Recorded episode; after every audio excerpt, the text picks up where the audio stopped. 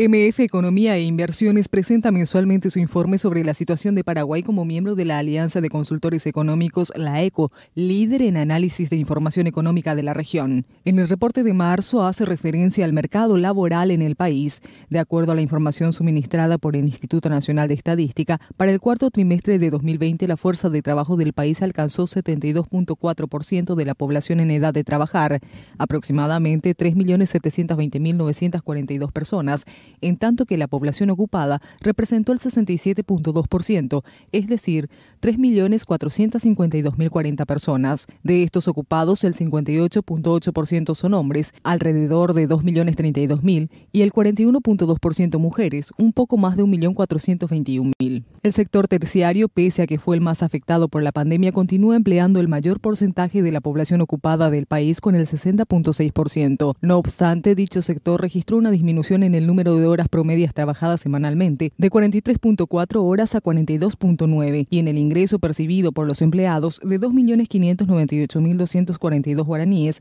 a 2.445.378. Por su parte, la tasa de desempleo se ubicó en 7.2%. Para las mujeres fue de un 10.2% y para los hombres 4.9%. Finalmente, si se incluyen dentro de los desempleados a los inactivos circunstanciales asociados a la pandemia de la COVID-19, la tasa de desempleo en Paraguay asciende a 8.7%.